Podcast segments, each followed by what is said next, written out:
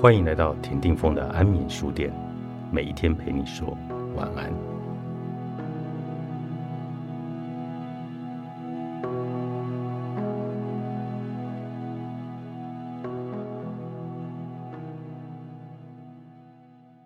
有一些灵性传统的核心，要只是要透过脉轮将意识提升到更高的境界。事实上，我曾想象觉醒是一个戏剧性的事件。充满着狂喜的意象，以致至乐、平静、和谐与幸福的感受。而现在，我更加偏向于这样的禅宗定义来过生活：饿了就吃，渴了就喝，累了就休息，跟着道或者自然一起来流动，在每一刻来临的当下做出回应，没有多余的复杂状况。从这个观点来看。圣人的迈向开悟的六阶梯与教授的意识层次，大师的人生七阶段，都形成了一个鲜明的对比。我概述的六阶梯如下：第一阶，我心烦意乱，甚至没有注意到自己房间乱七八糟；第二阶，我心烦意乱，但我注意到自己的房间乱七八糟。让我更恼火的是，我要住在这个乱七八糟的房间里，但我什么都没做。第三节，我心烦意乱，但我注意到自己的房间里乱七八糟后，便开始清理，试图来减轻我心烦意乱的感受。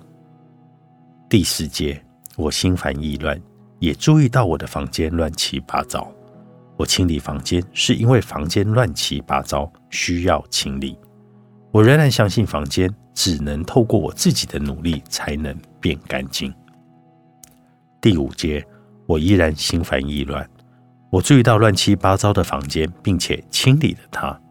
这要归功于教我使用吸尘器的父母、吸尘器的发明者以及提供电力的人，不再只是某个单一的英雄角色在创造我的人生。我是无数人组成的团队其中的一份子。我了解，没有所谓凭一己之力创造的成功。第六节，我可能依然受到愤怒。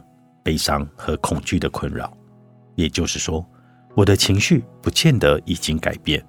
但是，当我注意到房间乱七八糟，我将自己视为现实完成工作的管道。由于许多人的支持与帮助，清理才能发生。圣人提醒我，没有人能永久的达到最后一阶。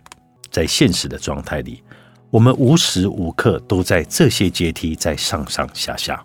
我的训练笔记里也包含了一则值得发人省思的西耶罗公案：你宁愿和一位行为像疯子的佛住在一起，还是和一位行为像佛的疯子住在一起呢？换句话说，哪一个比较重要？是一个人的内在生活，还是他们带给这个世界的行为？这个公案不需要一个答案，但却是一个有益而且值得思考的问题。我的每本书里都是标记着我的灵性进化史与职业生涯的里程碑。一九九六年的冬天，我从圣人那里收获的洞见，让我在多年前构思的著作《日常开悟》里关于十二个个人成长的场域中的若干部分获得了启发。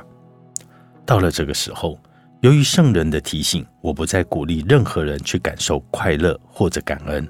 慈爱或者平静，勇气或自信或仁慈，而是鼓励他们去表现出这样的行为。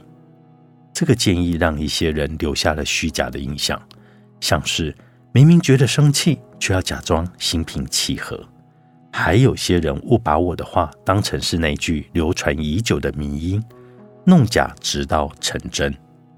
然而。这和假装感觉到什么，或努力制造出那些感觉一点关系也没有。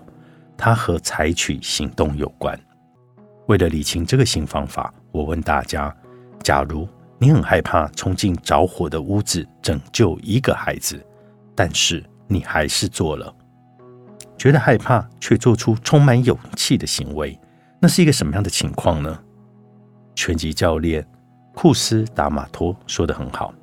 他说：“英雄与懦夫感受到同样的恐惧，只是他们做出不同的回应。感到害怕却表现勇敢的例子，也适用于其他的情绪和行为。例如，感到害羞却表现出自信，感到恼怒却表现出礼貌。当然，这也是一种习得的技巧，但是，一如其他的技巧，要勤加练习，那么就可以进步了。苏格拉底教我的最后一堂课，作者丹米尔曼。采石文化出版。